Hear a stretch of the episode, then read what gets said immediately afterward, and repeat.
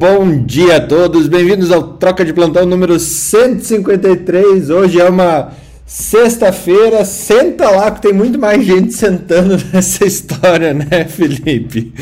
Mas que tem muita história para contar a respeito dessa ah, desse momento da Covid, dos centros de excelência científica que nunca tinham sido é, nunca tiveram expressão alguma como ciência e de repente no meio da pandemia apareceram com soluções maravilhosas e que agora, depois do, do, do, do primeiro tufão, é, do primeiro vagalhão, é, que as coisas vão assentando, uh, as coisas vão se é, sendo cobradas, né? E, e ética, leis mundiais de, de uh, experimentação em humanos e a justiça brasileira é, vão, vão seguir num caminho dessa cobrança, dessa conta a ser paga, né?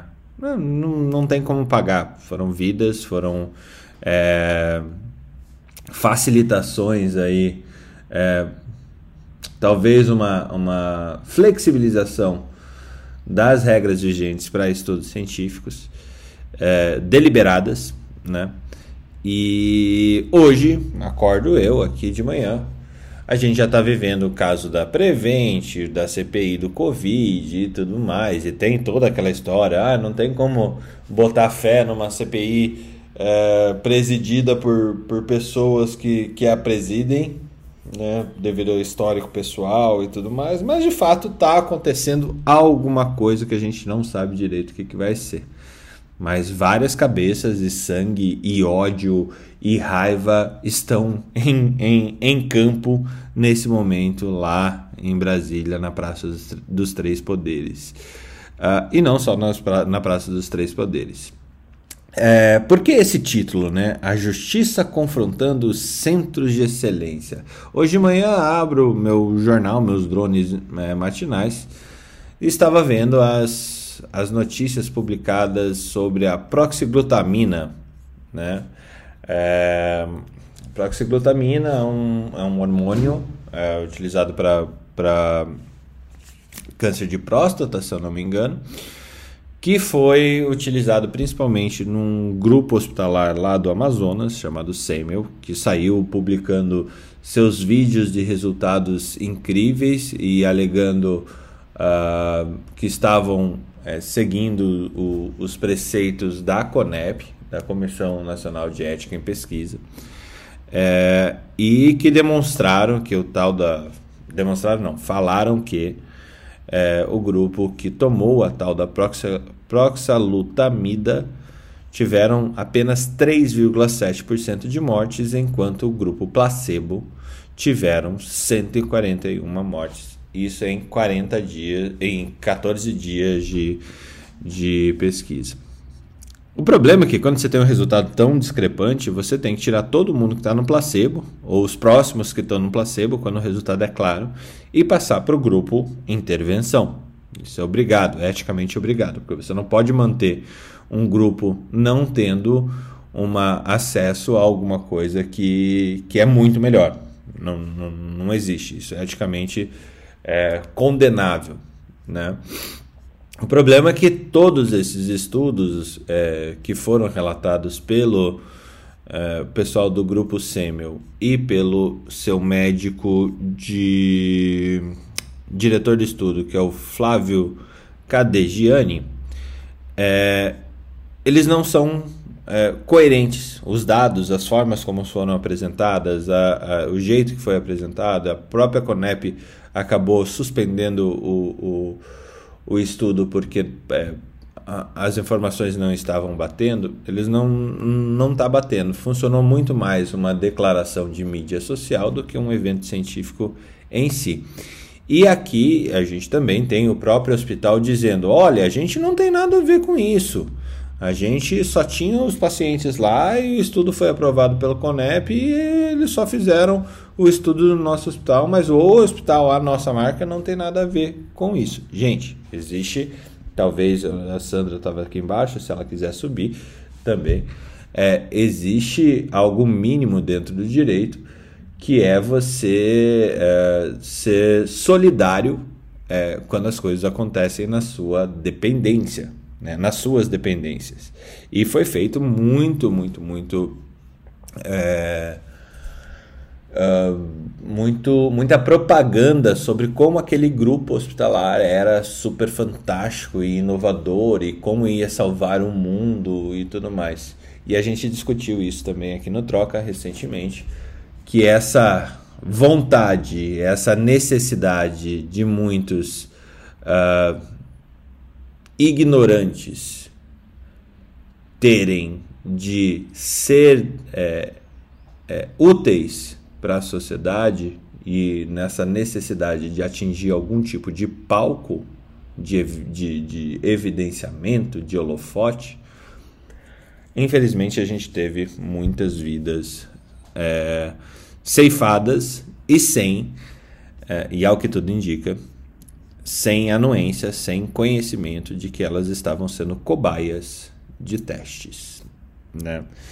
Tema pesado, tema difícil, tema complicado para uma sexta-feira de, manhã, de manhã, mas é esse o preâmbulo que eu solto. Quem quiser pegar essa bomba logo de manhã, assim, a gente já solta. Eu, eu sugeriria Ana Paula Panigassi, que não está no Brasil, para puxar essa bomba e alguém que lida com, com ciência e pesquisa científica para puxar o, esse comecinho. Ana, bem-vinda, bom dia. Bom dia. Gente, vocês estão me ouvindo? Sim. Ah, tá. Eu achei que vocês não estavam me escutando. É... Não, mas só agora. Antes a gente não estava te ouvindo, não. É, então. É, tá, tá, tá. Eu tive que desligar e ligar o, o iPad aquele método bem científico. Sa sai do Fusca, entra no Fusca.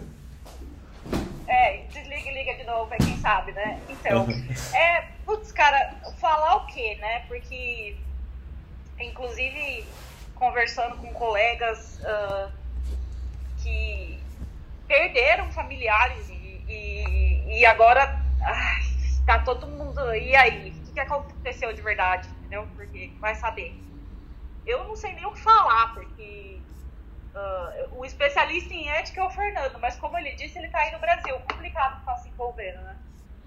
Mas eu, eu, olha, não sei nem por onde começar, Fernando, para ser bem sincero. Eu não sei por, por, onde eu começo, porque.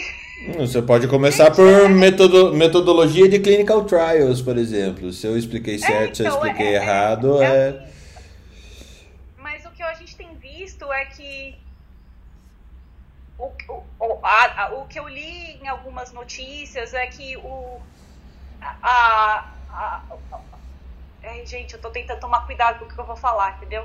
Olha, isso é novidade, Ana. Depois de oito meses de, de, troca de plantão, você tá tendo, tomando cuidado com Ai, o que vai falar. Que eu, sou, quer dizer que eu peito os outros assim Ah, bom saber. Não, eu acho, não, que, é, é, eu acho que a mensagem é sempre, sempre boa, Ana, mas a, a, a, o peso da mão de vez em quando é maior ou menor. E eu tô feliz com essa, essa tua fala. Nossa, depois dessa, como é que eu tô aqui ainda, gente? Ah, é que a gente, a gente gosta da variabilidade. Ah, então, é que é, o que eu vi algumas pessoas falando é que a autonomia do médico vai sempre estar acima da ciência. Eu vi algumas pessoas falando isso, que o médico ele vai sempre fazer o que ele acha melhor. E eu não sei o quanto eu concordo com isso, entendeu? Hum, mas você não isso... tem que fazer o que você acha. Isso né? não tá certo, né? É, então, isso não tá certo, assim, na minha, na, na, na, na minha humilde experiência como alguém que está se especializando em clinical trials e toca experimentos científicos, já tocou, continuou tocando, é, é muito difícil você ir, ir, engolir isso. Né? E é o que eles que acham que a gente tem que engolir, porque o médico sempre vai fazer o que ele acha melhor. E eu não sei se é aí que a gente traça a linha, entendeu?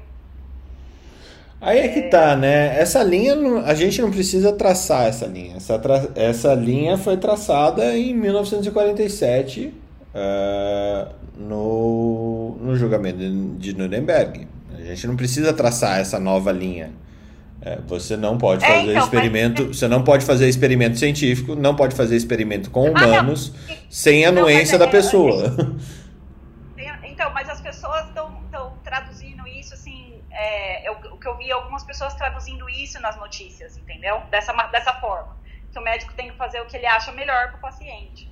Então ele pode prescrever o que ele quiser e é, é, então assim as coisas estão se confundindo muito na, na, na cabeça das pessoas, entendeu? A, a, a, é, quando eu digo que a sua opinião não vale é, o tanto quanto a ciência vale, é porque senão vira, como diz a, a, a Úrsula, né? Não pode só confiar no bom senso, né? Existem regras e boas práticas e melhores evidências.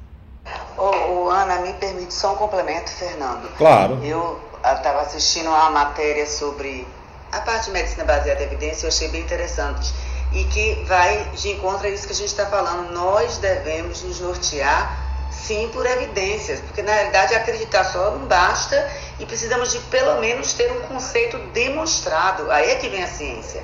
A gente tem que ter um conceito demonstrado para que a gente possa nos basear, para que a gente possa fazer alguma coisa. E na realidade a gente se engana muito quando a gente fala que a gente tomou a decisão certa. A gente sim tomou a melhor decisão que probabilisticamente fazia sentido depois que a gente conseguiu é, é, demonstrar conceitualmente aquilo que a gente vai fazer. Então a gente confunde muito porque a gente tem muito aquela é, é, é a, a atuações baseadas em crenças. E aí a gente tem que separar isso baseado em evidências que vão nos dar uma base para fazer aquilo e não significa que será é, o resultado é, é, positivo, mas já foi testado, já foi conceitualmente demonstrado. Eu acho que o, o maior erro está sendo esse aí do que tem acontecido. As pessoas estão fazendo sem uma demonstração conceitual, seguindo as normativas adequadas para isso, que são os estudos científicos nas diversas fases, as testagens, etc, etc. Marília, tem, tem um... Marilene resume tudo, assim, porque assim, o médico ele pode fazer a conduta que ele achar bem necessário, contanto que ele siga as regras né, do que é estabelecido de como é que se diz, de estudos, de comitê ético, você acredita que um estudo, que uma droga pode ter resultado, monte um estudo para isso, passe por um comitê de ética, é, tenha um aval para poder ter isso uma discussão, montar um desenvolvimento e depois dizer se aquilo que a gente já disse. Às vezes o melhor do estudo não é dizer que deu certo, é que a droga não, não presta. Isso ajuda tanto quanto quando, quando a droga deu certo. Mas parece que só tem um glamour só, que deu certo. Só que não dá para fazer propaganda quando não dá certo, né, Felipe? É, o que dá certo vende, né, É. Esse é o ponto. E tem o dar certo que daria certo de qualquer maneira, né? Independente isso. da intervenção e que você atribui a, a, a intervenção. Cara, isso que a Marileia falou, cara, é muito, é muito importante, assim, porque quando a gente fala em, hoje em medicina baseada em evidência, a gente fala, a gente já discutiu isso aqui, a gente fala sobre aquele, aquela tríade, né? Que é a uhum. melhor evidência disponível, nem sempre você vai ter uma evidência categórica sobre um determinado assunto. A experiência clínica e a preferência do paciente, sendo que você compõe com essas três coisas a decisão que você vai tomar. Sendo que quanto maior o peso da evidência, menos espaço tem para sua opinião e para a questão da preferência do paciente. E aí vamos parar para pensar, eu estava pensando aqui, cara, o Covid, quando o Covid chegou, o Covid era uma doença desconhecida. Ninguém doença tinha nova, evidência né? de nada. Então, exato, qual é a melhor evidência disponível? A princípio, ela não existe e isso daria margem, teoricamente, para, entre aspas, experimentação. Mas Só aí. a é evidência existe. A evidência, na, na verdade, ela existe, cara. É, é uma infecção viral. Então a gente vai trazer todos os aprendizados que a gente tem até hoje de infecção viral. E aí vem o peso. Ontem a gente estava falando de raciocínio bayesiano para estudo clínico. Aí vem o peso de toda a probabilidade prévia de algo funcionar para você interpretar um estudo, por exemplo, da vacina. O peso da vacina é esmagador. O peso da evidência da hum. vacina hoje ele é esmagador. Não dando margem, por exemplo, para o cara dizer que ele não tem que vacinar. Mas esse peso vem não só dos estudos atuais, como de tudo o que já, a gente já sabe previamente de vacina. Assim como o que funcionou no Covid lá no início, se a gente for parar para pensar, foi simplesmente fazer aquilo que a gente já sabia fazer, dar um suporte adequado de terapia intensiva para os doentes que ficavam graves, né? Perfeito. Foi isso que salvou mais vida no início, né? Então, essa coisa de, ah, quando não tem a evidência, você tem um espaço para inventar, não. Porra nenhuma, você tem que usar aquilo que você já sabe de melhor. E sempre partir do princípio que alguma coisa nova não funciona até que se prove o contrário. Senão você está fazendo realmente experimento sem seguir os critérios necessários. E outra coisa, Young, uma, uma das evidências que existe são as evidências determinantes da mortalidade. Está escrito: cuidados em saúde responde apenas por 20% da determinação de mortalidade. 40% é socioeconômica, 30% são determinantes comportamentais, 10% é meio ambiente, e a gente superestima esses 20% quando a gente quer aplicar alguma tecnologia nova. A gente tem que lembrar que a maior tecnologia médica que existe é o pensamento. Então a gente às vezes superestima esses 20%, que aí vem o poder da indústria, etc, etc, né? E eu acho que a gente também tem que uh, lembrar é, que tudo, tudo isso que, que, o Jung falou, né, todos esses, é, esses experimentos, tem um design por trás disso. Tem, um, tem re, não só regras, mas tem raciocínios clínicos que são aplicados. É um protocolo, né? Não é, não é nem só design. Você, você cria um negócio extremamente engessado um desenho extremamente engessado para justamente você tentar padronizar e, e, ler isso com uma mesma com uma mesma capacidade Mas de leitura, né? Aí que tá, aí que tá. Os grandes, os caras que são muito bons de, de clinical trials hoje em dia, eles levam muito mais pro lado do design do que do lado pro, pro engessar, entendeu? Assim, lógico, você tem que seguir todas as regras direitinho, mas eles estão sempre pensando de que maneira, porque se você ingessa muito alguma coisa, você não está re refletindo o mundo real.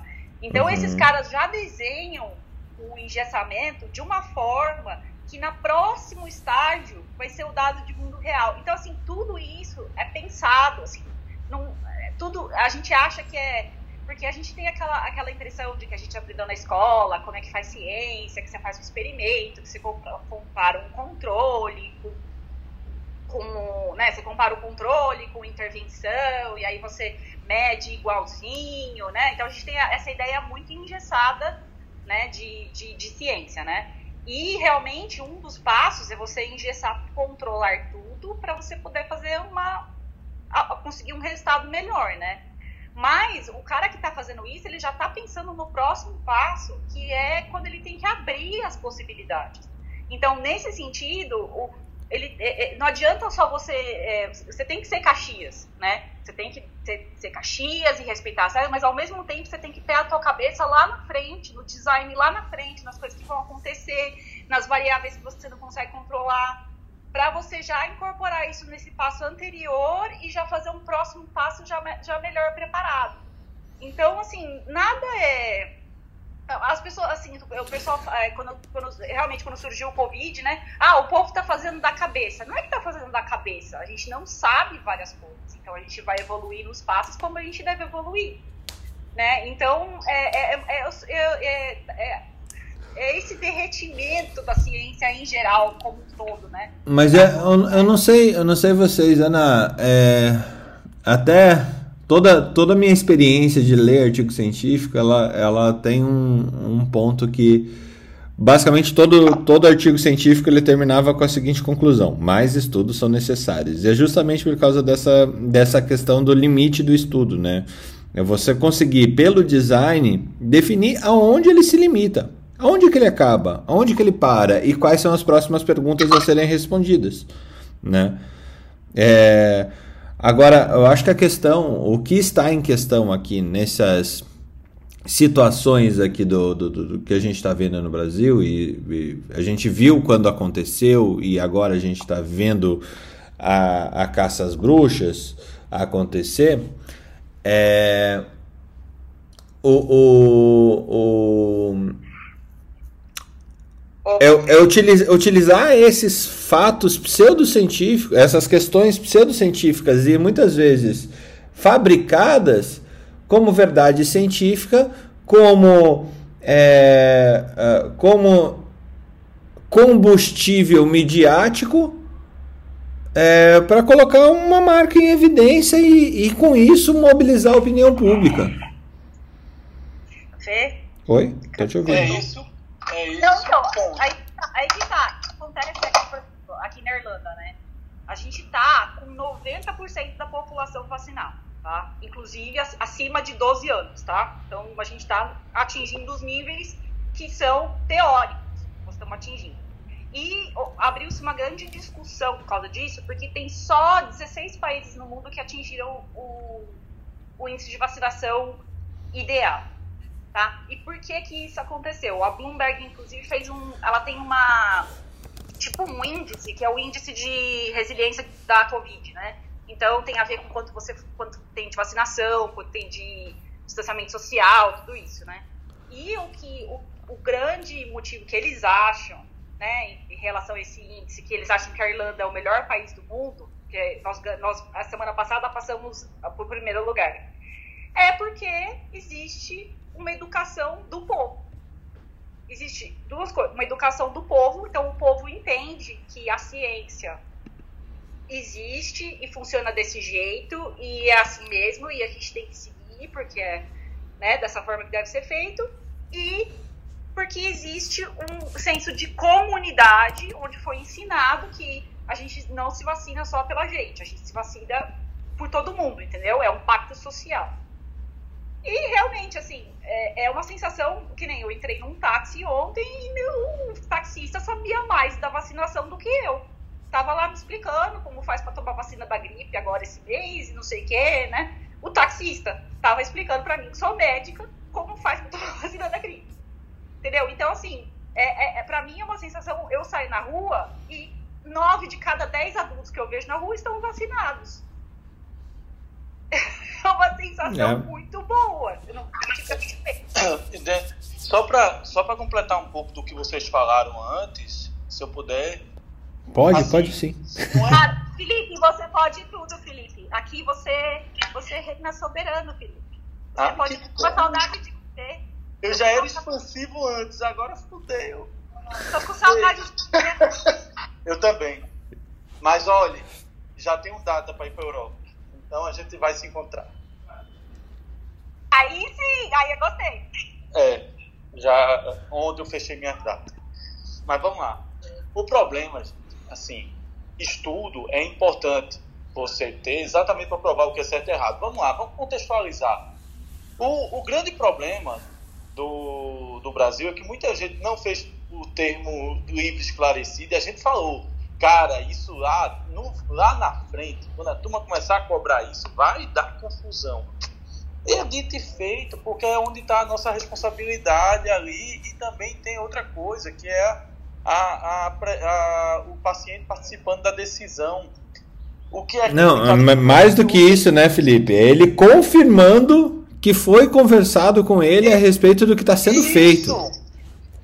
E que teve ciência dos efeitos, dos possíveis efeitos colaterais e dos possíveis benefícios. Simples assim. E, e outra coisa, é, existia um rito da hidroxicloroquina. Por quê?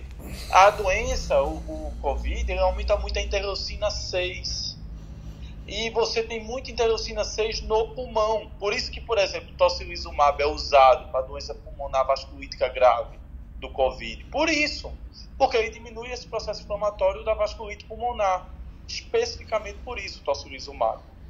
Agora, por que, que o, a hidroxicloroquina, que também baixa o tocilizumab, não teve tanto impacto, já que já baixa a interleucina 6? Já que a gente usa a hidroxicloroquina para artrite lúpica, para vários tipos de doenças autoimunes articulares, onde ela tem uma ação e diminui a interleucina 6 da articulação monstruosamente. É simples. Já tem um estudo de 1900 e baraninhos, eu vou tentar achar ele aqui, é antigo ele, que mostra que a concentração da hidroxicloroquina na articulação é 1.800 vezes maior do que no sangue. E na bula da droga ainda tem assim, a, essa medicação não penetra tecido pulmonar. Então, com o Covid, se tornou uma alternativa fazer a hidroxicloroquina, que é uma droga relativamente barata, de fácil acesso, que tem disponível em todos os países, para poder. Aí nasceu o Solidarity, que é um estudo duplo cego, randomizado, em que você dava a droga. Fez parte desse estudo também o Remdesivir, o Lopinavir,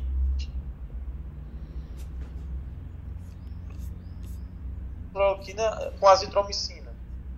Porque se pensava que o efeito imunomodulador da azitromicina, cara, efeito imunomodulador na azitromicina é o estudo do New England de 2014. É o uso crônico em dias alternados da azitromicina que dá essa característica do efeito imunomodulador. Não é o uso agudo nos cinco dias que vai dar mas também entrou no estudo, porque entra no rito de será que pode ser que tenha um efeito imunomodulador que ajude a diminuir esse processo vasculítico? Bota no estudo também. Aí foi feito. TCLE, o escambau, e aí sai o resultado do Solidarity, que é um estudo que tem uma carvalhada de gente, né?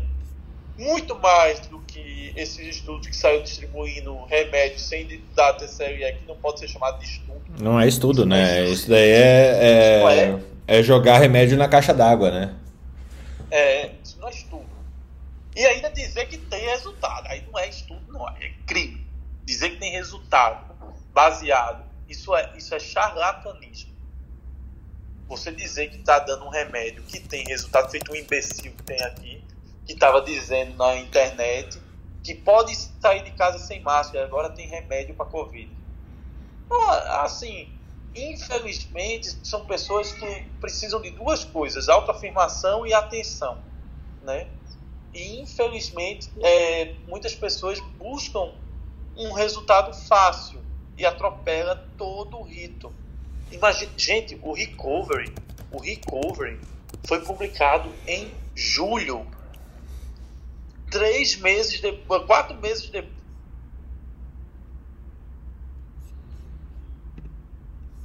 um estudo duplo cego com mais de 10 mil pessoas, um resultado sair quatro meses, meu Deus, é um negócio.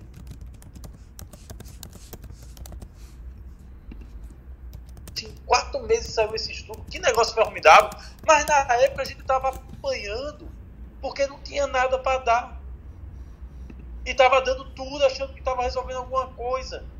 E aí, quando veio o corticoide de baixa dose, estudo sério, duplo cego, randomizado, aí começam as negações. Você acredita naquilo que não vê, mas faz. Mas não acredita naquilo que foi feito, visto, revisto, duplo cegamente confirmado, com as evidências na sua mão. Mas, Felipe, infelizmente, tem aqueles outros interesses por trás de tudo isso para se negar e que são os interesses podres. Entendeu? É, aí a outra parte. A, gente, a primeira parte foi da questão do negacionismo. O cara criar uma solução que não existe, acreditar nela. Porque não, não segue os ritos e não acredita em quem segue os ritos. Aí vamos para a segunda parte. Os charlatães, né? Aqueles que buscam é, resultados fáceis para monetizar o sistema. E aí algumas redes verticais tiveram essa situação de iniciar. Eu, eu, pessoalmente iniciei hidroxicloroquina em março do ano passado, nos casos, e nós retiramos no dia 20 de maio a hidroxicloroquina do protocolo. 20 de maio, nós usamos ela por 40, 40 dias, 45 dias. O motivo do início foi uh, o primeiro estudo de hidroxicloroquina foi um estudo com 60 casos no UTI de Wuhan. Mas a gente sabia que aquilo ali era o início. E aí foram sair os estudos subsequentes. Aí os estudos maiores, já ah, com 100 pessoas, 150, já não mostravam tão bons resultados. E aí já veio o Solidarity em um dos momentos, em maio, cogitou retirar, cogitou retirar a hidroxicloroquina porque achava que os resultados estavam sendo piores e não melhores. Aí foi quando a gente retirou a hidroxicloroquina do protocolo e esperou sair uh, o Solidarity. Uh, aí foi quando veio a Padical com o Recovery. Mas olhe, de abril, de maio para julho, são dois meses. Né? De maio para julho são dois meses. Numa época que se entubava precoce, que a mortalidade dos pacientes entubados em centros de referência era de 55%, de outros centros chegava a 90%. O que, o que mudou a chave foi o recovery. Mudou a chave radicalmente. Para você ter uma ideia, no, no vírus selvagem, a nossa mortalidade de 55 saiu, caiu para 22. E hoje, com todo o arsenal. Só com os dados, só com a inclusão do. da metilpred? Da, da metilpred, não, da dexametasona. Dexametasona. A inclusão da dexametasona, a diminuição. É, a gente usava metilpred, é, Fernando, numa dose mais alta. Uhum. Então, a inclusão da dexametasona e a diminuição das doses de metilpred e a não intubação precoce. A, a, desculpa, esses dois diminuiu de 55% para 22%. Quando foi instituído a ventilação não invasiva, modelos de ventilação não invasiva e evitar a intubação precoce, a mortalidade caiu para 11%. Peraí, daí vocês evitando, é, vocês tiveram a questão da, da intubação precoce, evitaram, que era o que o, desde o começo não sabemos nada, temos um pulmão duro em, desenvol, em desenvolvimento e, e daí entubava todo mundo. Depois vocês começaram a, é. a diminuir a... O, o primeiro protocolo era entuba todo mundo, hidroxicloroquina e azito nos primeiros oito dias. Isso até maio, né? até 21 de maio. Uhum. Certo? É 2020, para ficar claro, todo né? Mundo não, desculpa. Em todo mundo não, né? Randomiza, né? Randomiza. Randomiza. Entubava todo mundo. Randomizava a droga. Hidroxiazitro, água clorforada, lopinavir ritona, rendesivir, né? Era isso. Era esse o, o desenho. Mas tudo dentro do desenho. Não saía nada de fora do desenho. Tipo, se sair. Se, se tivesse fora Só do saía, desenho, você não incluía no estudo. Só saía do desenho, Fernando, é, quando você tinha mais de oito dias de sintomas. Aí o que é que acontecia nesse caso? Digamos que saiu do desenho. Porque qual era a ideia nossa? Se eu quero evitar a fase não adianta dar hidroxicloroquina com mais de 10 dias de doença. Uhum. Entendeu? Uhum. Então a, é, era uma contraindicação da, do uso da droga fazer com mais de 10 dias de doença. Sim. Dentro do nosso desenho, entendeu? Sim. E Felipe, deixa eu te perguntar um negócio. É, com certeza deve ter gente, deve ter, vocês devem ter experimentado é, algumas coisas é, comuns à humanidade, do tipo Estamos mudando o mundo e vamos apresentar dados que vão modificar a medicina mundial e tudo mais. A gente tem que melhorar esses dados. Vocês chegaram a enfrentar pessoas querendo deturpar o estudo para que ele parecesse mais legal? O que vocês estavam fazendo? Não, ah, isso aí foi o seguinte: como a gente controlou, nós tínhamos o controle das pessoas que evoluíam nos setores. E nós tínhamos um checklist diário para impedir que alguma coisa saísse da, do controle, sabe? Uhum. Tudo que saísse do desenho tinha que passar por três médicos para poder sair. Então, qual foi o acordo que a gente fez? Só sai se um infecto avaliar. E aí a gente levava para discussão. Agora, lógico teve algumas situações específicas que aí você tem que individualizar a situação e aí você retira do estudo para individualizar a situação. Uhum. O que é individualizar uma situação? Por exemplo, eu tenho uma paciente lúpica que está com Covid. Eu tenho que pulsar. Sim. Você tem que, tem que enfiar corticoide e depois metrechat pra caramba na paciente. É uma vasculite numa paciente que tem uma doença autoimune. Putz, é o pior dos mundos. Aí você tem que pulsar, imunoglobulina, tem que tirar do estudo. Nós Mas fizemos. Você já ouviu aquela frase que diz que a pessoa que segue a moda ao contrário está seguindo a moda do mesmo jeito? Mas é. A pessoa que é tirada do estudo, ela é justamente tirada do estudo porque está seguindo o padrão do estudo. Exatamente. Deixa eu até, Agora, até, até fazer um momento cultural aqui, chamando Jung, nosso. nosso uh, Jung, o que seria moda? Moda em termos estatísticos. A moda é um negócio meio inútil, né, Ana? A moda é um valor que mais aparece lá nos seus dados de uma determinada variável, né? Você tem, acho que você tem basicamente, quando você está falando de variável quantitativa, três medidas de tendência central para resumir seus dados, né?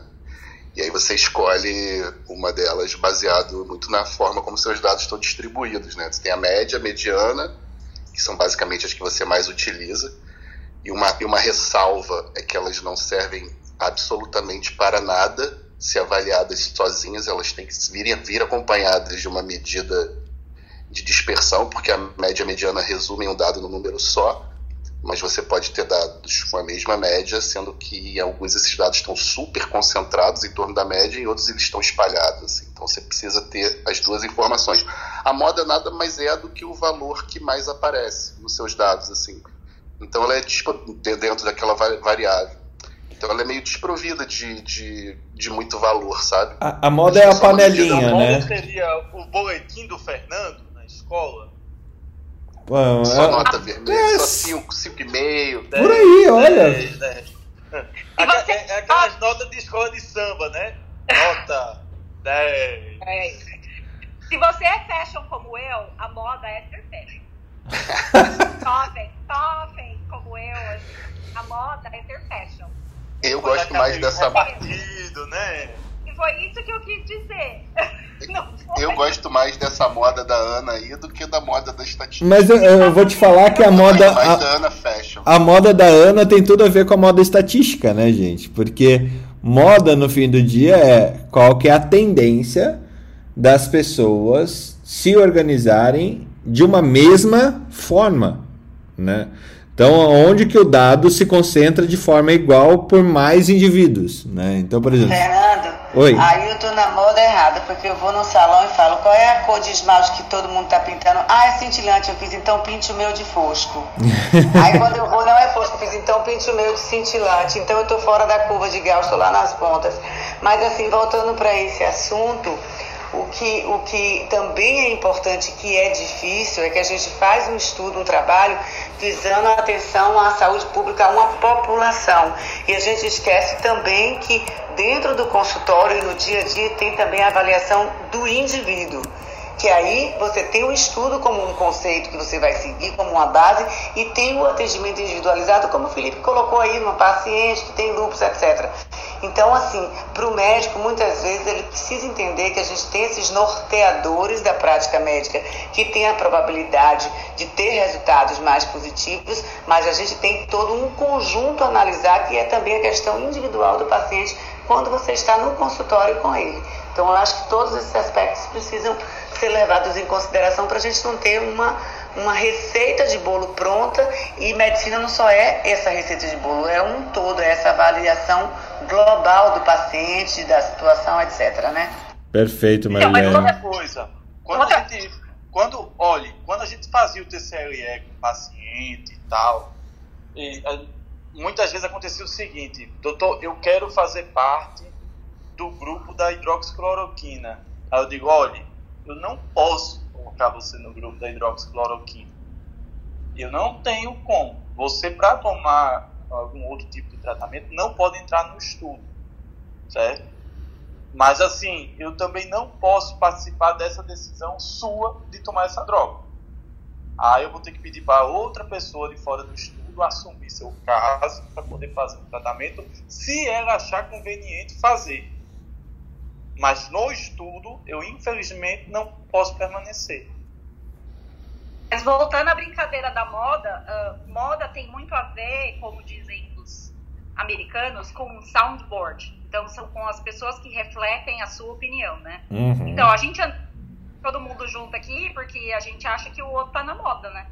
E a pessoa que muitas vezes indica medicações que não necessariamente é porque tá na moda ali, né? Ela então, tá na moda. É, nesse sentido, assim, é, a gente tem que sempre se. Então, muitas vezes eu paro e penso: será que a gente como a gente é muito soundboard um do outro, às vezes eu, sério mesmo, às vezes eu paro pra pensar e falo, gente, eu vou, será, eu vou pensar tudo ao contrário agora só pra ver se eu não tô muito louca. Mas daí você cai, daí você cai na moda de pensar o contrário. Então, mas aí, mas é só como um exercício, entendeu? É, Fazer treta tá na moda? Pois é, Sempre. é, aqui só tem treteiro, vocês já sabem disso. Eu nunca saiu da moda fazer treta. Ah, eu tô na moda então, que bom, graças a Deus. Então, assim, eu acho que nesse é, tem é, muito a ver com o que a gente está discutindo hoje, tem muito a ver com as pessoas estão ao redor de você também. Porque eu entendo, se eu tivesse cercada por colegas que estivessem falando para mim faz isso, faz isso, faz isso, faz isso que é bom. Aí são as crenças. A questão é que a gente precisa diferenciar o que é ciência do que é crença. E aí as pessoas não entendem que a crença tem um peso importante nas decisões. O paciente acredita que aquilo ali, ou o médico acredita, mas sem o embasamento científico, só crença. Então a grande dificuldade se misturam crenças com ciências, com probabilidade, que aquilo que a gente está fazendo tem a maior chance de dar certo, não significa que vai vai dar. Então as pessoas confundem muito e a crença aqui no Brasil, na nosso, nosso tipo de cultura, ela é muito forte. É muito forte. Então é, é, é, é bem complicado e é um grande desafio a gente conseguir passear por todos esses, por todos esses variáveis, né? Marileia, deixa até é. puxar essa tua. Só rapidinho, Alex. É, puxar essa tua fala é, para esse mundo startup que a gente vive, principalmente esse mundo startup de saúde, tá?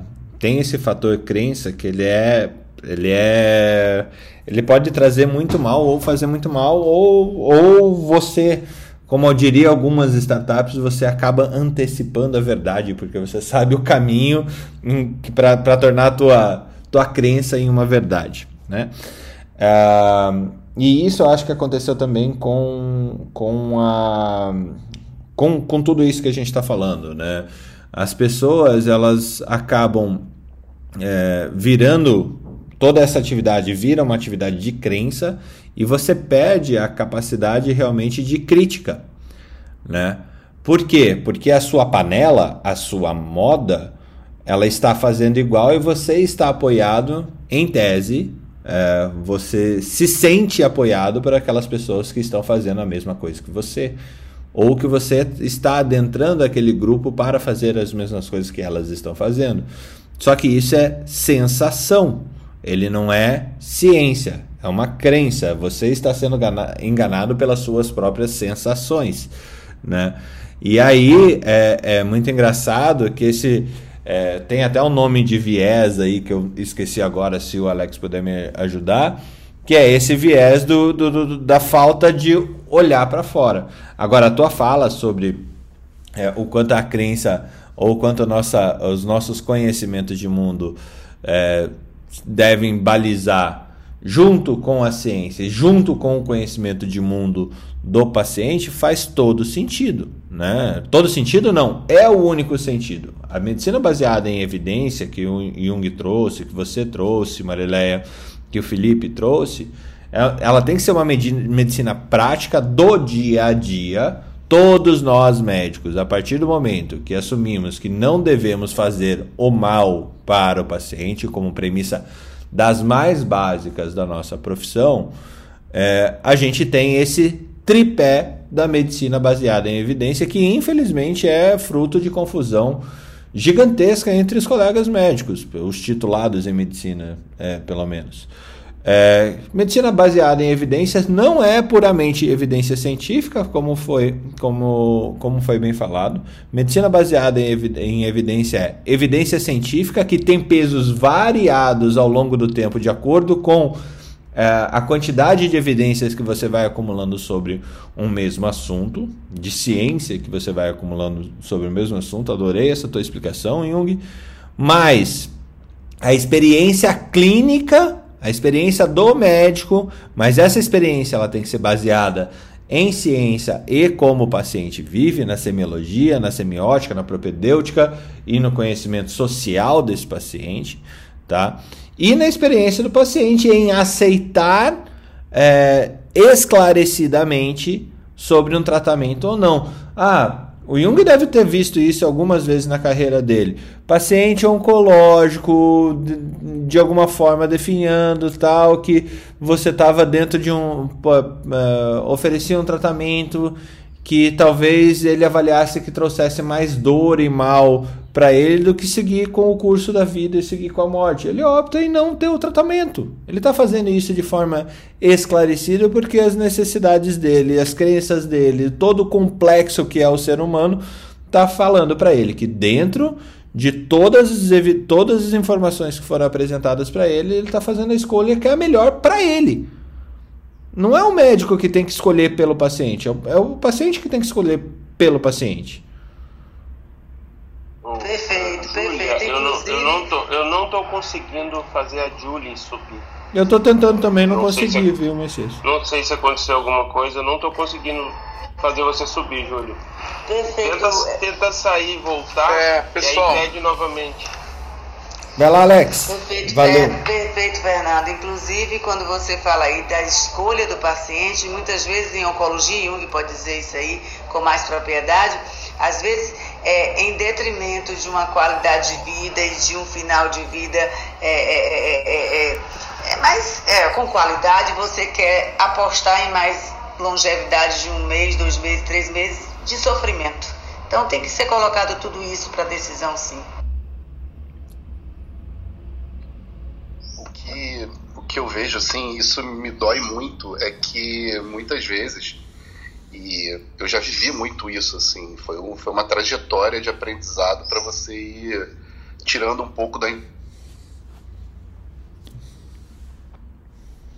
estágio em que o doente está no momento da, da, da, patologia dele, em que você sabe que o desfecho é inexorável, é, a gente, nessa, nessa decisão compartilhada, ela acaba não sendo tão compartilhada assim porque você, médico, com aquela sua crença de que vai salvar, vai resolver, pode tentar fazer mais alguma coisa, nessa decisão compartilhada você acaba convencendo o cara, assim, você dá, teoricamente você dá a escolha, mas você de alguma forma deixa transparecer a sua preferência, sabe?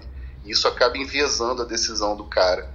Então, assim, eu já vi e vivi muitas situações em que eu tenho certeza que se a conversa tivesse sido é, é, é, feita de uma maneira mais isenta, mais imparcial, o paciente teria feito uma escolha melhor para a vida dele, mas ele acabou muito embarcando naquilo que eu acreditava ou que o colega acreditava, sabe? A gente tem que se despir, a gente precisa se despir dessa dessa onipotência, porque a gente fica muito frustrado quando realmente você não tem um tratamento específico para oferecer mas, cara, assim, ainda tem muita coisa para fazer pela pessoa, pelo ser humano, né? Mas a gente ainda tem muita dificuldade de, de, de comunicar essa isso que a gente enxerga como uma falha, mas que na verdade não é uma falha, é um, é um processo patológico acontecendo, né? Faz parte da a morte faz parte da vida, né, Jung? Vai lá, Alex. Oi, tudo bem, Fernando? Bom dia, pessoal. Bom dia. É, eu ainda, eu ainda tô treinando a, o meu tempo de fala e de apertar botãozinho aqui. É, então, é, tem muito disso que vocês falaram aqui com relação a tá dentro da caixa, tá dentro de um grupo, eu ouvi a Ana falando aqui sobre isso. E, e a gente tem uma tendência a, a, criar, a seguir uma certa doutrinação de pensamento e a gente negar algumas coisas que estão em volta. Isso acontece até mesmo com a gente aqui é, em, em, certas formas de pensamento, até porque é, tudo tem, um, tem sua contribuição, cara. Tudo tem sua contribuição.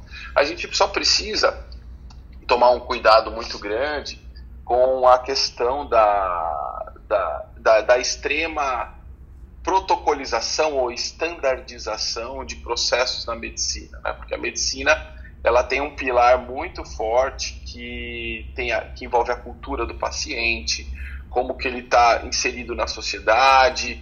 Isso também interfere na forma como eu vou lidar e tratamento. E o nível, o nível intelectual, gente, senão, senão esses parâmetros não fariam parte dos estudos. A gente viu recentemente um estudo quanto que isso é importante. quando a gente fala até do ensino médico, esse, essa questão de estandarização foi um elemento do estudo lá do Dejur, que estudou o suicídio entre os médicos lá, lá, pelo menos na França, e que é um dos elementos ruins do ponto de vista de ensino médico. Ó, o nosso protocolo aqui na minha instituição, e é ruim porque eles só estão estudando medicina dentro do hospital, é, eu acho que a medicina faz. Hoje em dia a medicina se faz muito mais fora dessa, da, da, da, do hospital do que dentro. É, pelo menos deveria. Então fica muito focado nessa questão de standardização e na questão de uso de sistema para entregar alguma coisa muito concreta e a relação médico-paciente está muito fraca. E aí é, a expectativa de, desses jovens que vão para a medicina e a expectativa uh, e a percepção dos pacientes é muito ruim em relação a isso. E a medicina que é, se almejava, e não estamos falando de dinheiro, mas de satisfação, de produzir aquilo que. De fazer o, o objetivo da medicina que é tratar e fazer o melhor de mim pelo paciente, é, é, e tem a ver com gratidão também, isso, tá? não aquela gratidão que todo mundo banaliza, né? Mas a gratidão de. Gratiluz, de, de... Suco, suco de limão e gratiluz. É, é exatamente. Não, essa, não esse tipo de gratidão que eu estou falando, do ponto de vista de, é, de ter sido reconhecido, aquilo que você fez, e esse mérito é algo que alimenta, te motiva e te engaja, tá? É, e aí, a gente não pode esquecer que se a gente trabalhar só de forma estandarizada, não preciso de médico, né? Se eu tratar o paciente que está lá no Nordeste igual o paciente que está. Eu não estou nem mudando de país, né? De tratar lá no Rio Grande do Sul, é, não vai funcionar. Então, é, eu vejo isso na inteligência artificial. Eu, eu precisava resolver uma situação é, de uma passagem numa situação muito específica e eu entrava num, num protocolo, porque eles construíram a inteligência artificial na maior parte dos problemas. E o meu 1%, ou seja, eu era de, provavelmente 0,1% que estava pensado, não, se, não consegui ter acesso a uma solução. Eu tive que mentir para o algoritmo para conseguir resolver, né? Ou seja, justamente porque não foi pensado. E na medicina é por isso que a gente precisa de médico e não só de, de, de computador, né? Para a gente é, avançar. E um dos elementos e que, que, que não pode faltar é justamente é, essa questão social, essa relação médico-paciente, e isso é fator de resultado. Quando a gente olha o tratamento de, de pra, com relação a parar de sensação de tabagismo, é, a relação médico-paciente está lá, descrita lá na US Task Force, como um elemento, é, como um elemento de resultado, de desfecho, né? Então, uh, isso não pode se perder, a gente não pode se basear somente em protocolos. E por fim, só um outro ponto que eu vi que vocês comentaram, a gente não pode. Eu, gente, jamais vou defender a, a cloroquina, etc. Mas a gente não pode esquecer que quando as pessoas estavam. É, tem, tem duas questões. Até o pessoal lá do Congresso, que eu estava olhando lá, confundiam as coisas, né?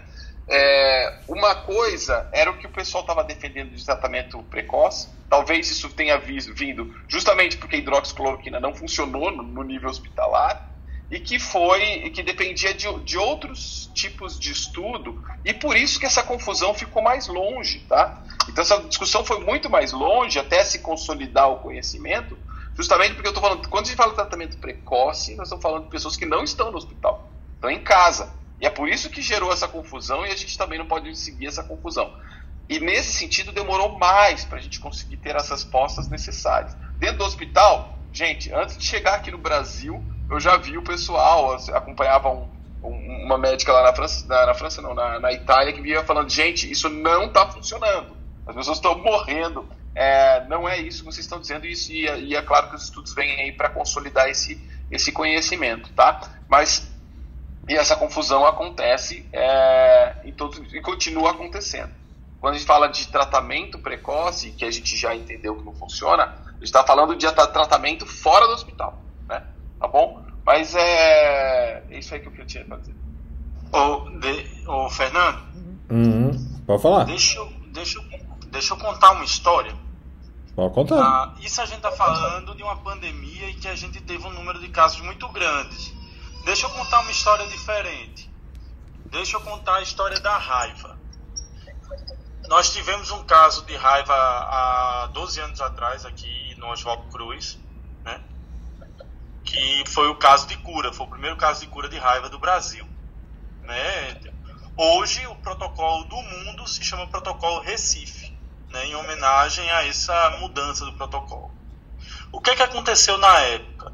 Nós não tínhamos o antiviral que os Estados Unidos usava no protocolo de raiva, que era uh, o protocolo Milwaukee. Nós não tínhamos a medicação.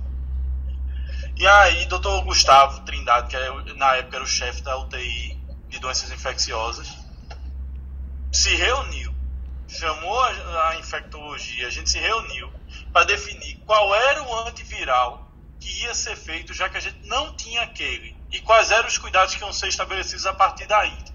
Porque nós temos uma experiência muito boa com tétano, é, com tracostomia precoce, com uma série de outras situações. Porque a gente sabe que é um paciente que não vai estubar logo cedo.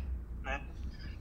E com sedação, bloqueio neuromuscular e tal. Então ele disse: não, vamos trocar o antiviral por esse, vamos fazer o bloqueio neuromuscular, vamos fazer todo o rito do tétano, que é um paciente grave e que precisa ter um, uma proteção do sistema nervoso central e vamos trocar o antiviral pelo que tem.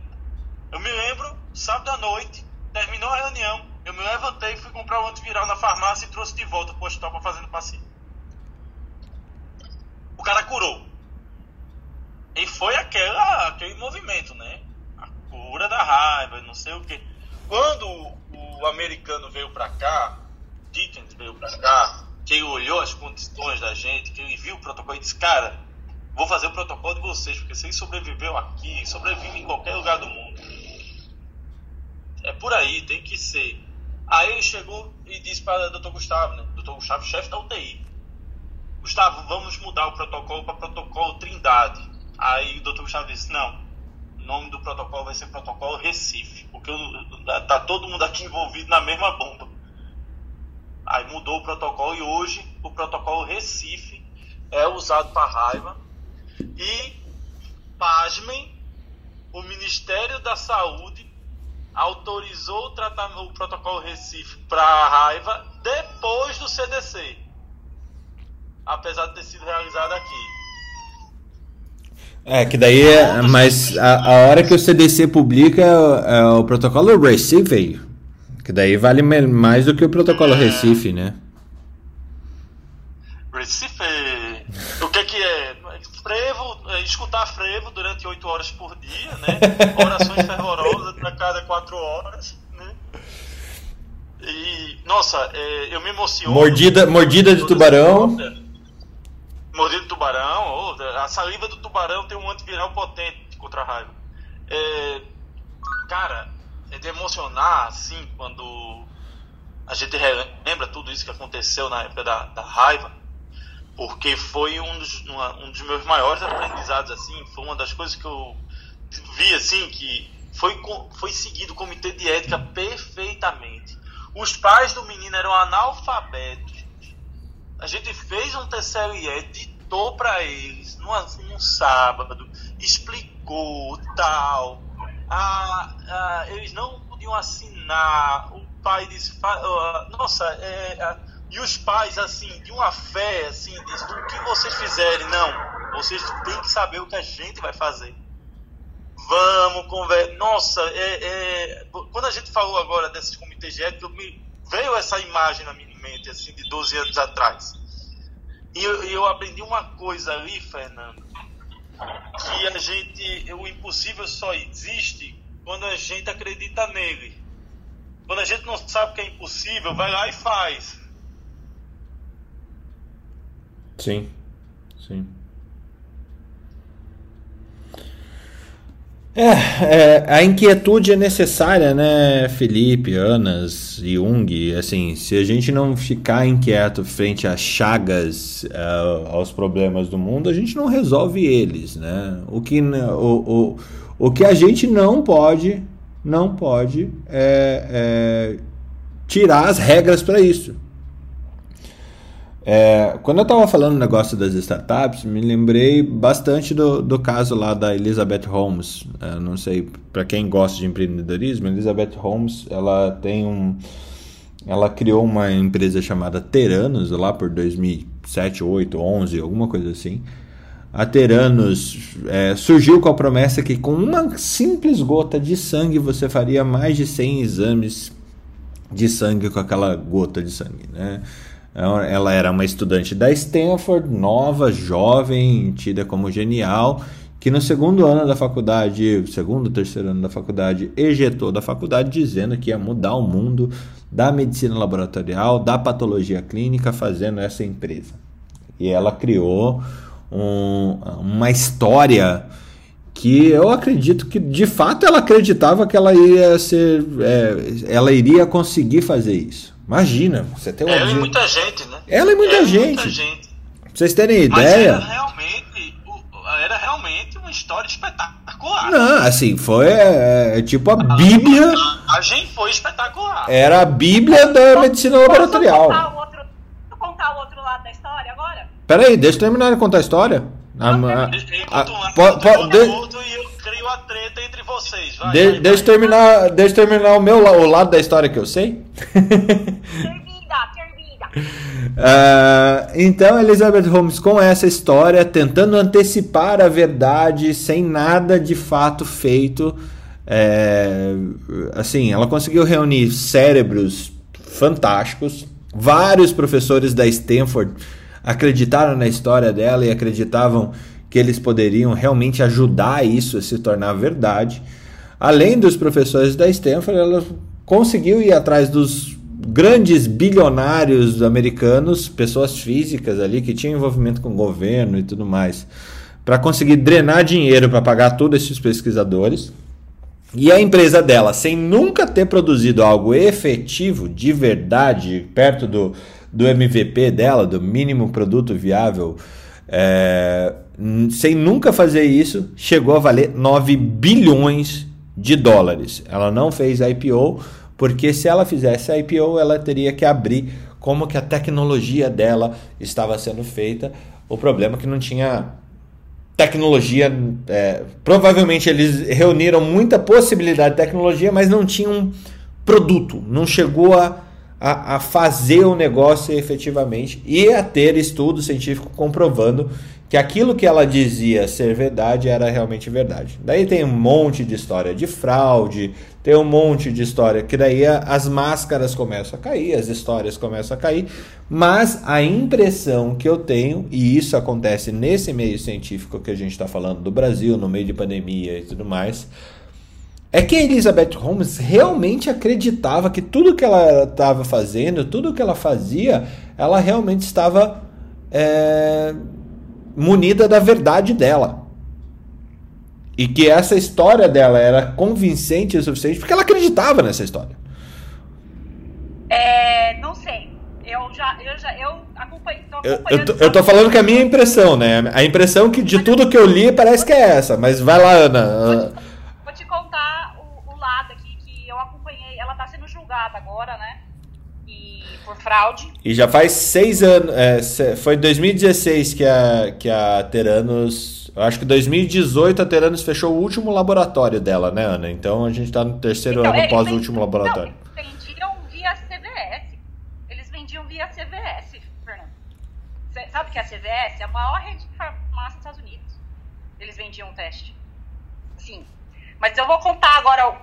Então, essa menina, no segundo ano da faculdade, ela resolveu fazer isso. Aí eu assisti esses dias uma entrevista com os professores dela. Todos os professores dela. Toda vez que entrevista, os caras rolam os olhos. Ai, essa mina de novo. Eles desde o começo. Puta, É, essazinha não, de Eu novo! vou, eu, vou, eu, vou pôr, a- eu vou pôr a entrevista pra vocês verem. É, é bem legal a entrevista com a professora que ela, que, ela, que ela conviveu bastante no começo. Ai, a professora fala, meu, não aguento mais, cara. Essa mina não tem nada de genial, sabe? Ela só rola os olhos, assim, ai. Porque ela, ela largou no segundo ano da faculdade, ela não tinha a menor base. Ela falou, ah, só isso é o que eu preciso para desenvolver essa tecnologia. A professora já rolou falou, meu, nós estamos tentando fazer isso há quantos anos e não conseguiu? Essa menina vai conseguir? Bom, tudo bem. Aí, o que essa menina conseguiu? Ela conseguiu atrair, né, com essa promessa dessa tecnologia, né? Conseguiu atrair um monte de gente. Ela tinha dois general de guerra no, no board dela. Dois general de guerra e um ministro exterior americano, uma coisa assim. Warren Buffett investiu dinheiro nela. Um monte de gente importante investiu. Ah, outra, aquela que foi ministra da educação, que também é um, aquela é uma besta quadrada, como diz meu pai.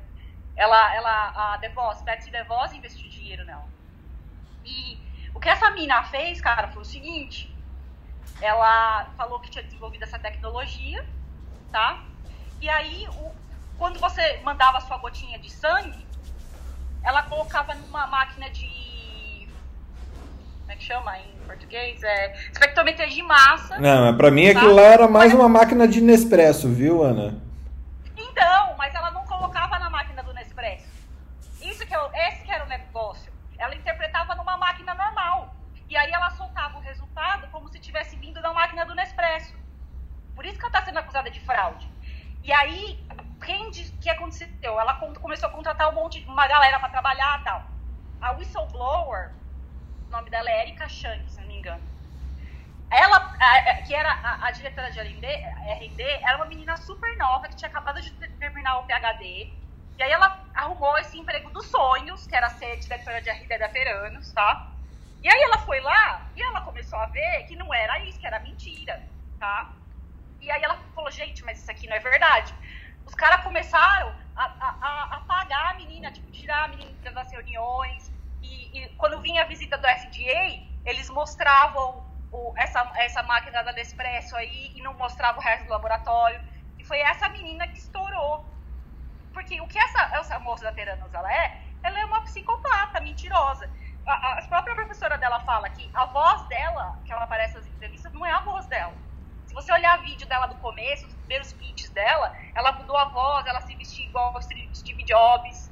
E chega ao absurdo que essa moça tá presa, faz dois anos que ela tá presa, e ela engravidou pro julgamento. Ela tá grávida no julgamento.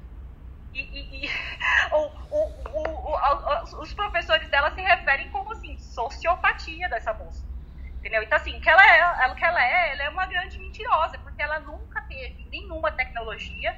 O namorado dela, que era porque ela era CEO, e o namorado dela era o CEO né? Da namorada dela na época, né? Que era o. E o que esses caras fizeram, eles mentiram para todo mundo. Eles nunca tiveram nada nem próximo e eles conseguiram vender para CVS essa mentira. O teste era distribuído nos Estados Unidos inteiro, tá? E aí o que começou a acontecer? Os médicos das pessoas que recebiam os laudos começaram a receber uns laudos tudo maluco.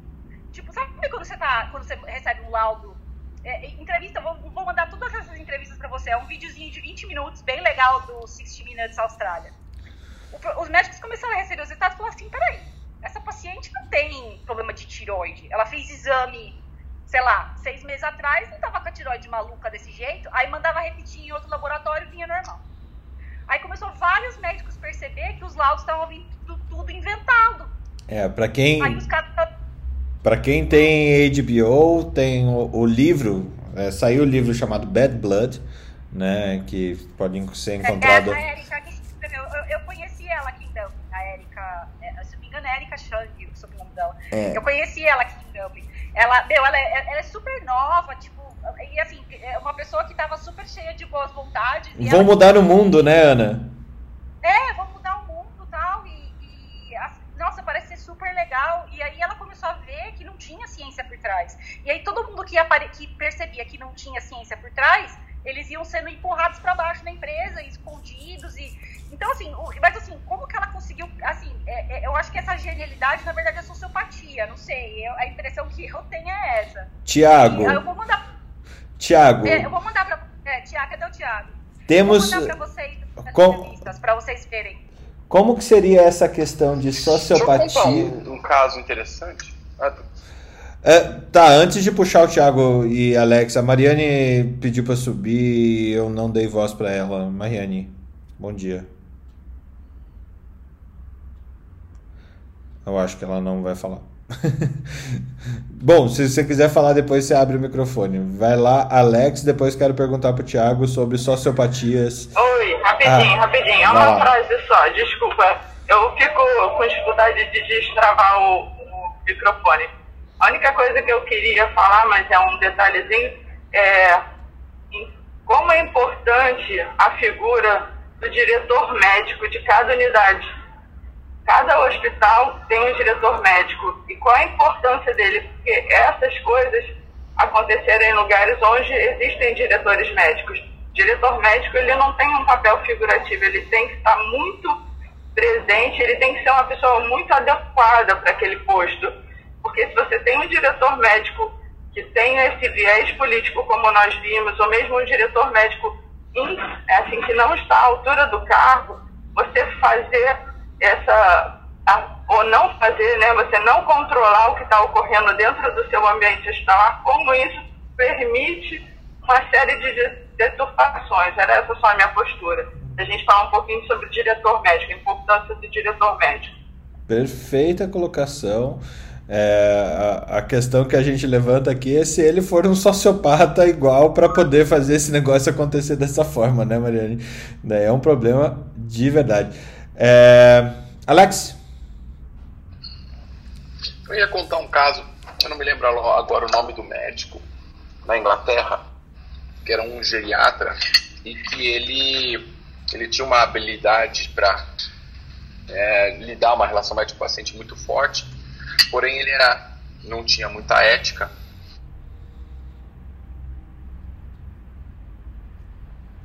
Conseguia convencer ah, os idosos ao longo do, do fim, já mais, mais avançados na sua jornada, a colocar ele como um, um dos beneficiários nas, nas suas apólices. E é, então ele fez esse convencimento e tudo mais é, e começou a fazer várias eutanásias por aí. Esse caso é bastante famoso. E com, com isso, é, fez com que. E eles começaram, então, lá na Inglaterra. Alex, Oi. Como que é o nome do, do indivíduo, Ana? Harold Haroldo Shipman. De Isso. Barco. É, ele, é, ele é considerado o maior serial killer do mundo. É. E ele, e ele se beneficiava disso, porque ele, ele acabava ficando rico por conta desse, desses benefícios.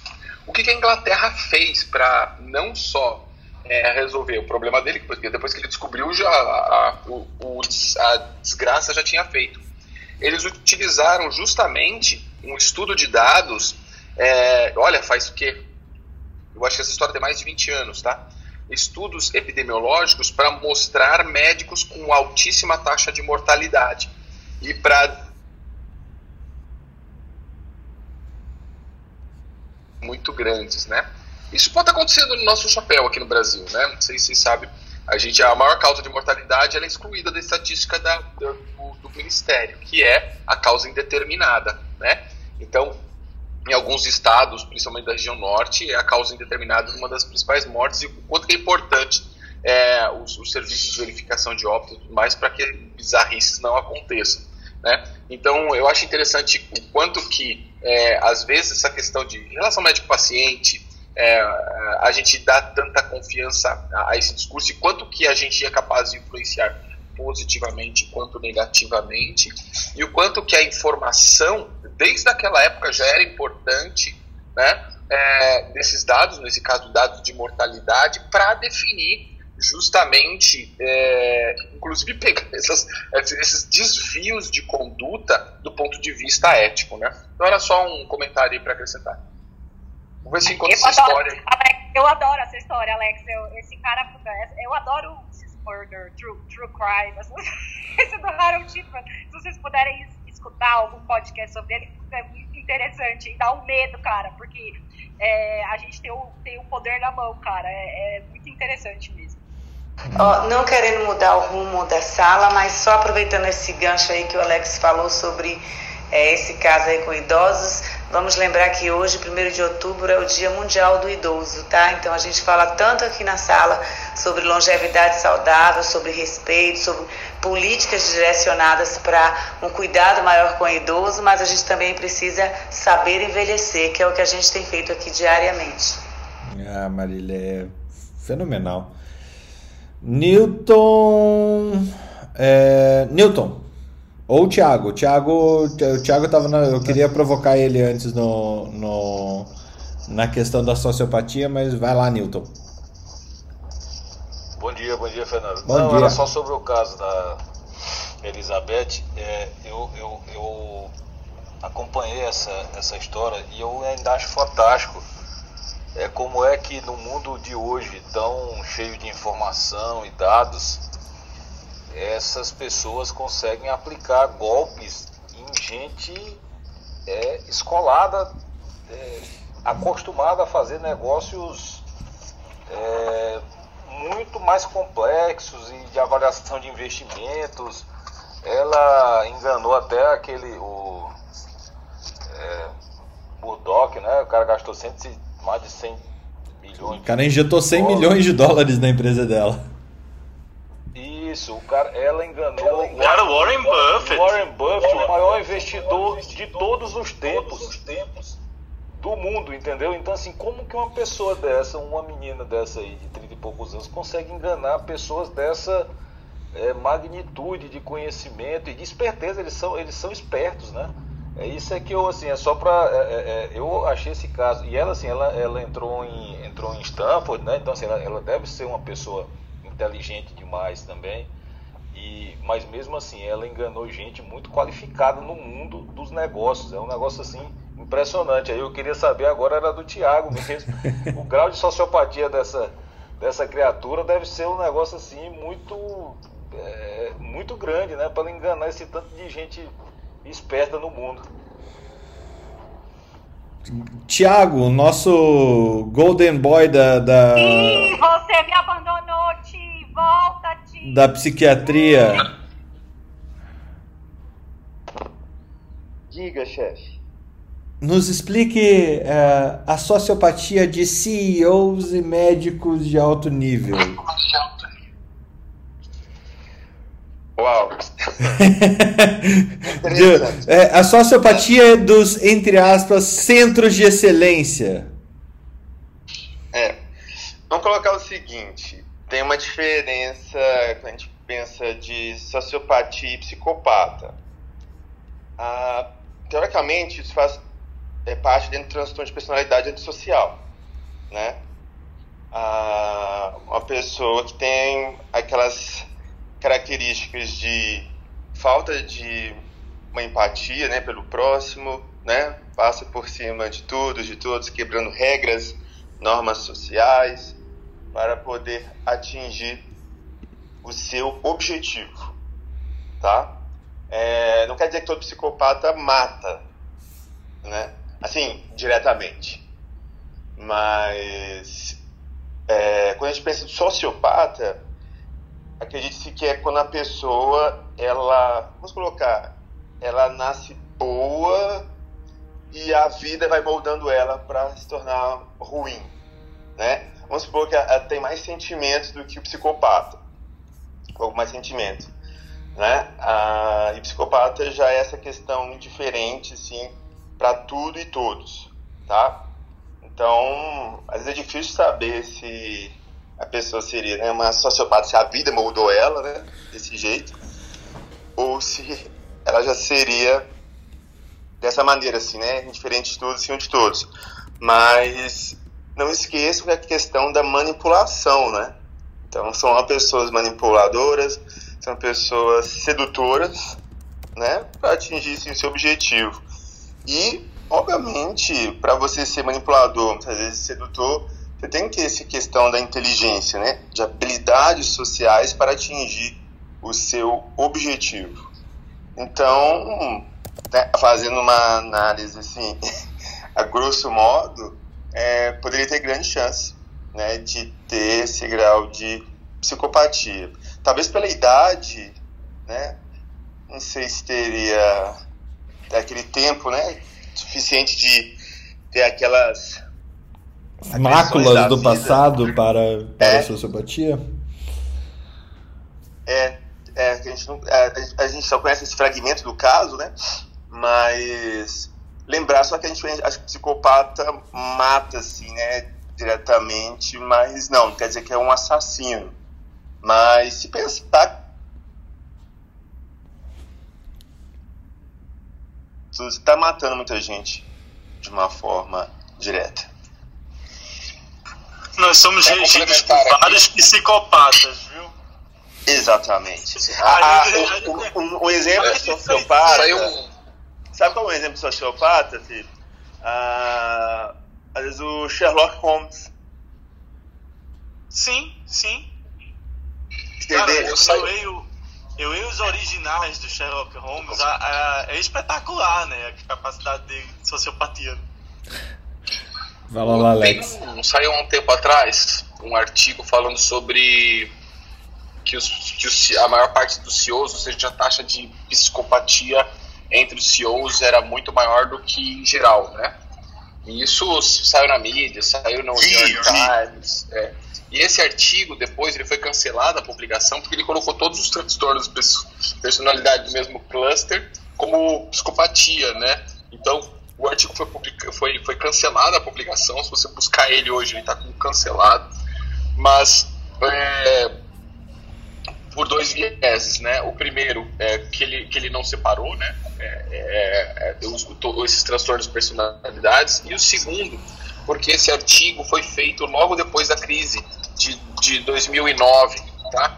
Então, isso acabou tendo, tendo um- um- uma, uma situação de uma de relação de poder bem complicada dentro das empresas. O que nós vamos estar vivenciando aí após pandemia agora, já estamos vivenciando de aumento de transtornos mentais. Mas isso é muito claro quanto é, essas pessoas que têm essa, essa habilidade, porque é uma característica, né? Um alto nível intelectual, né? É, essa questão de é, não só de inteligência, mas também de habilidade de persuasão, é uma das características, né? E essas pessoas é, realmente conseguem ter ascensão. Tanto é que às vezes não é só a questão da inteligência, tem psicopatas às vezes que têm demência, né? Transtornos é, mentais e conseguem assumir cargos de vereadores, de, de prefeito. Peraí, só nos Estados Unidos? Pela capacidade de persuasão. Só nos Estados Unidos? eu, eu vejo isso a todo momento. Consegue ter. É, Eu vejo isso pare- a todo momento. Parece o menininho do sexto sentido, assim. Aonde você vê dementes na política? Eu vejo o tempo Parece você é todo. É, então, exatamente. Então, é, de, de abarrotar seguidores, né? Eu lembro que eu falei aqui semana passada, retrasada, da questão do suicídio, né? De, de, de como alguns psicopatas conseguem levar as pessoas até o suicídio. Então, a- o poder de convencimento ele é muito forte, né? Quando a gente está dentro da caixa, né? Então, por isso que é importante a gente sempre pensar se a gente está dentro ou está fora da caixa quando a gente vai fazer uma, tomar alguma decisão ou fazer alguma fala, né? Sim. E, o- e uma das coisas que caracteriza também a dificuldade é que não tem tratamento, né? Então, é, a gente preconiza mais questão de terapia, mas mesmo assim é um bicho, é um, é uma questão é um nível baixo de evidência, sabe? De poder se habilitar. Então a gente não tem, né? É, mas é algo bem interessante. E um exemplo clássico, Fernando, é, talvez aproveitando que é sexta-feira para contar uma dica, é o caso da Suzanne von Richthofen, né? É, eu preciso Então ver você o filme. vê uma pessoa que, né, é acusada de articular de matar os pais, um choro, um teatro num enterro e no outro dia uma festa de piscina com o namorado. Tá doido. Bom, terminando. Fala lá, Felipe. Você quer abrir o microfone? O microfone? Só, é, só, só, só uma pergunta, Fernando, antes do Felipe. É o seguinte. é, bom, a gente tem uma história aqui também da nossa, da nossa menina do Vale aqui também, mas eu não vou entrar em detalhe porque eu não, eu não sei realmente qual, qual é a história dela. Mas, mas a gente tem questionamentos de, de uma brasileira também em relação à fundação de startups e tal.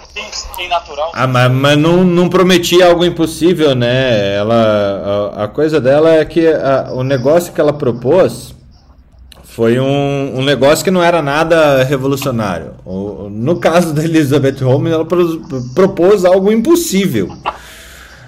É, É, e mas, ela. mas, mas eu estou falando, Fernando, é, é, em relação à história de ficção contada em cima das coisas, entendeu? Que me parece também que no caso dela houve um exagero muito grande em relação ao currículo e outras coisas, ao currículo dela e outras coisas que foi é, superdimensionado para vender ideias, enfim. Hum. É, aí é onde vai a pergunta para o Tiago. Tiago, assim, é, os sociopatas são é, sedutores, né? São é, influenciadores e tal. E, mas tem muitas pessoas normais que também são isso e, e ocupam né, os cargos. Tem alguma dica? E parece que a mentira sempre vem como característica comum ao sociopata, se salvo engano, salvo o melhor juízo aí. E o que, que a gente poderia usar de, de dica para, sei lá, diferenciar o que é o normal de uma, de uma pessoa ela, é, eloquente e, e, e, e, que convence as pessoas né, com poder de argumentação e de uma pessoa que tem algum grau de, de doença mesmo, que a gente tem que, assim, a gente tem que saber é, vamos dizer assim, escolher dentro, dentro das empresas até para não deixar. Assim, a gente já teve casos. Né, na hora de votar, né, Newton? Não, na hora de votar, ou seja, em várias situações de decisores aí que vão mudar rumo, rumo de muita gente, né? Como é que tem alguma dica assim, Dio, pra gente prestar, prestar atenção? Bom, é, é algo difícil porque você sabe que às vezes o inimigo pode dormir ao lado, né? Uh. Então, às vezes a pessoa não conhecer. A gente não conhece o ser humano. Vamos dizer assim. Tem gente que passa, às vezes, 30 anos casados com um e não sabia que a pessoa seria capaz de fazer algo tão terrível. Tá? Então nós temos vários. vários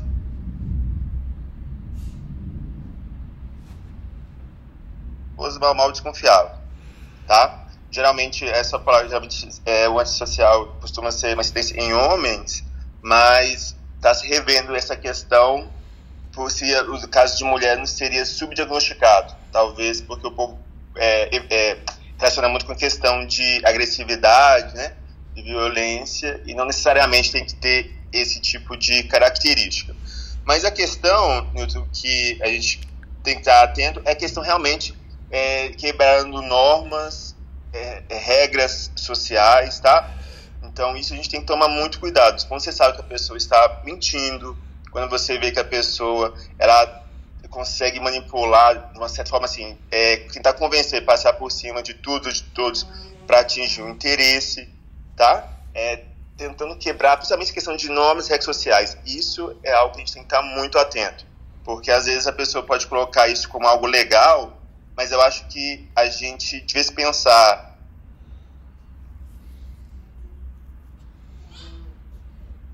pensar, prevenir pensando na gente. Então é nós que temos que ter o nosso alicerce moral, né? Nós temos alicerce questão da educação e questão de respeito pelo próximo. Porque quando a gente tem isso alicerçado, qualquer medida que o outro fazer, mesmo parecendo algo brincadeira, algo sutil, a gente vai conseguir ligar um alerta, vai ser, opa, tem uma coisa errada, porque isso pode estar infringindo uma norma, e isso pode gerar consequências no futuro. Porque o que decepciona a gente, Nilson, é, o que traz decepção não é o seu inimigo, é o seu amigo, é a pessoa que está convivendo com você. Essa é decepção. O inimigo não decepciona, mas é a pessoa que está do seu lado. Então, é isso que nós temos que tomar um cuidado. Então, é essas pessoas próximas ali, que têm esse um cargo, e, principalmente, que quebrando essas normas e regras sociais. Isso nós temos que tomar um cuidado maior. Elisa Samudio mandou um abraço, né, Tiago? Que frase, hein? Matsunaga também. Matsunaga, eu... Que frase, hein, hein, hein Fernando? Incrível. Inimigo, é, inimigo não decepciona. Essa, essa é uma boa frase. Viu? O inimigo não decepciona, exatamente. Eu tenho uma música pra gente fechar o programa de hoje do Arnaldo Antunes, porque é, Matsunaga, é, a Richthofen, todo mundo já foi neném. Mariane. A turma tá quebrando tudo aí, hein, Fernando? Mariane tá, tá quebrando tudo. Não, não, não. É, só até entrei, coloquei no grupo do, do Telegram, do Telegram é, uma sugestão de um documentário que eu assisti da Netflix, que é feito com é, crianças em é, orfanatos, que eram gêmeos, e foram feitas algumas situações é, envolvendo médicos e tudo, e bastante interessante. Gostaria até que vocês mandassem o nome certinho do, do documentário que vocês falaram do Netflix sobre essas pessoas, esses casos, porque isso é uma coisa que se repete, né? Existem tantos exemplos. Esse, quando vocês começaram a falar, eu me lembrei logo desse, desse documentário que me impactou bastante. Eu recentemente vi é, The Three Strange. É, é, Three Identical Strangers. Muito bom. Vou, ficou com, como sugestão para o fim de semana. A Ana Panigassi trouxe o, o 60 tá Minutes. Obrigado, viu, Mariane? Ana Panigassi. Mariane, eu coloquei, eu coloquei o vídeo é, logo em cima da tua postagem do grupo do Telegram. Tá o vídeo. Do Maravilha. É o mesmo nome, é Black, Dead Blood. É o mesmo nome. É. É, é, cara, é muito legal essa história. É, é, é escrota, mas é legal, assim, é da, da, Elizabeth Holmes. É, e o que, que eu queria dizer é que Elizabeth Holmes também já foi neném. E para fechar o programa de hoje, assim como o, o Stalin, o Hitler, a Madre, Madre Teresa de Calcutá também já foram neném. Essa música eu acho genial. E vai para a gente fechar o nosso uh, é, troca de plantão número 153 da Justiça confrontando os centros de excelência, que talvez aqui a gente chegou num raciocínio que talvez centros de excelência sociopatas, veja só. Vamos lá. Fernando, hoje tem que pensar numa temática boa pro programa 171. É, é, eu, mais ou menos a gente tá, tá, tá falando sobre isso, né? Não tá? No 71 eu tenho tantas pessoas com umas ideias legais para convidar. Deixa eu soltar aqui. Bom dia pra vocês, gente. Aí a pessoa chega, tudo bem, é um episódio especial. É vo pra você, por você, pensando em você. Bom, bom fim de semana a todos, moçada. Valeu. Boa fase inflamatória, AVC. Obrigado. Obrigado. Vamos. Saiba todo mundo foi neném. Einstein, Freud, Platão também. Hitler, Bush e Saddam Hussein. Quem tem grana e quem não tem. Saiba, todo mundo teve infância. Maomé já foi criança. Arquimedes, Buda, Galileu e também você e eu. Cara, que mensagem problemática isso aí. Você vê, todo mundo é igual quando nasce, Mesmo que seja segredo. Tudo tem cara de joelho e quem é o mesmo. Nietzsche e Simone de Beauvoir. Ou tu acha que Einstein tava vendo se o era relativo? Beira-Mar. Fernandinho Beira-Mar. O Platão tava lá dentro do, da caverna eu vou sair dessa porra, não vou. Aí veio o Braxton Hicks e disse, sai. todo mundo vai morrer. O Braxton Hicks. Presidente general. Cara, eu adoro aquela música do... Ando, satisfação. Imaginei que você gostava dessa música. Encefalite, faringite, eu Saiba, gente, é o terror. Teve pai, quem já isso ainda, isso aí a gente ainda tá por aqui. É, eu, eu, Zé Moisés, Moisés, Pelé, Gandhi, Mike Tyson, Salomé, saiba todo mundo Álvaro, parabéns pelo seu mestrado. Os africanos e alemães, Nero, Che Guevara. Pô, não terminei a música. O que vocês estão falando? Eu não tava ouvindo. Perdeu, melhor. Perdeu o melhor agora. Bora botar, o, bora botar o Álvaro pra apresentar o mestrado dele pra gente aí. Pois é. É, eu, eu chamei antes, mas o Álvaro não, não quis. Ele. Expulsa Marilé e bota o Álvaro. Vocês nem deram parabéns pra ele. Álvaro, parabéns pelo mestrado, Álvaro. É... Parabéns, parabéns pelo Uhul. mestrado, grande conquista. Abraço, gente. Até. Marilé deve dizer, não fez nada além da sua obrigação. Pai é pai. Tem jeito, velho. Eu me lembro. É, é, tem umas coisas que são doses, assim. Minha mãe, que é alemã, então, né? Chegava com nota em casa, olha aqui, mãe, nota boa. Ela, fez nada além da sua obrigação. Meu pai é uma coisa, Felipe. Meu pai é igualzinho a italiano. Então eu acho que esse é um problema de europeu, viu? de imigrante. Abraço, uma gente, nota até. baixa pra ver o que acontece.